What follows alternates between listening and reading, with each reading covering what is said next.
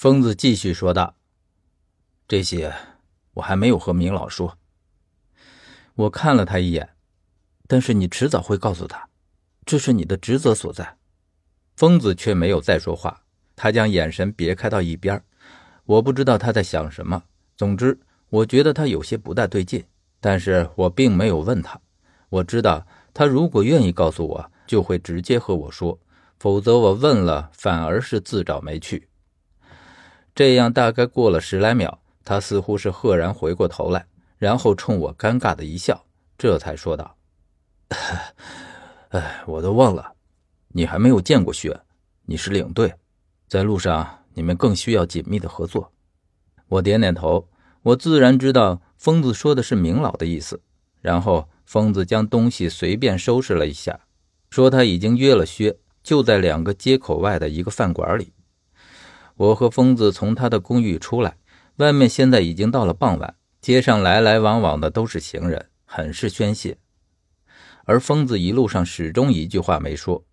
我知道疯子的脾气有些怪异，在以前下地的时候，我就已经知道了一些，也领教过几次。可是今天。我却觉得他的沉默却是因为别的原因，因为我没有忘记刚刚疯子恍惚出神的古怪，他似乎是突然想起了什么一样。走了一半，疯子突然侧头问了我一个问题：“小远，你还记不记得我们到龙潭峡谷北沟的那次下地？”这我当然记得，那是上上次的任务，而且。也是我自从为明老做事之后的唯一一次失手，不单单是我，几乎我们整个队伍都失败了，因为我们按照明老给我们的地图找到了那个地方，下面的确是一个大墓，可却是一个空墓，里面除了有墓室的模样，却没有丝毫的陪葬品以及棺木等的东西，而且按照我们当时对这个墓的估测，它最起码应该是先秦的一个诸侯墓，当时我们还惊讶。这样一个大墓，竟然不费吹灰之力就进入到了里面，而且里面并没有陷阱，也没有机关。可是进去到了里面之后，才发现里面除了石头，没有任何东西。所以我一直都觉得很匪夷所思：为什么这下面会是一个空洞？即便是衣冠冢，也应该是做足了墓葬的样子才对。可是里面完全就像是修好了之后没有用上一样。而且还就这样被埋在了地下将近几千年。我们进去了一趟，却无功而返，在里面自然是什么也没有找到。好在那次明老并没有说让我们一定要去找什么，那只是一次普通的下地。于是对于我们的空手而归，明老什么也没说。后来只是让疯子告诉我们说他给的信息有误，于是这件事就算这样过去了。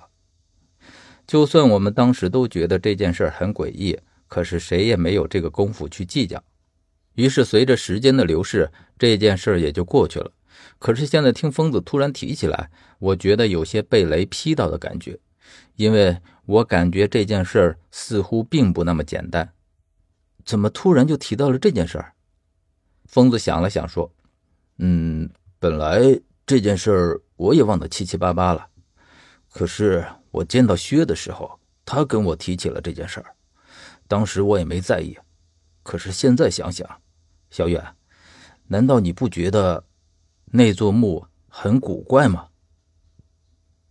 觉得古怪那是自然，直到现在我都不能释怀，因为这毕竟是我第一次的下地失败。我可能不记得这么多年我究竟去过什么地方，走过多少墓，可是那一次我却始终记忆深刻。我点头说：“当然觉得古怪，而且我更想知道，你现在提起他，又是想起了什么？”我的确想到了一点，可是这是不是主要的关联，目前我还不知道。你注意到龙潭峡谷北沟和开封有什么共同点没有？疯子又一次问了我很不擅长的问题，但是我依旧认真的想了想，龙潭峡谷北沟。在洛阳西北偏北的方向，而开封则在洛阳东南方。这样一个东西相去的两个地方，我的确是想不出他们会有什么共同点来。他们都同属魏国，可那一定不是关键点。我觉得你说的是另一个关联？嗯，的确，你如果注意地图，就会发现这两个地方都在黄河边上。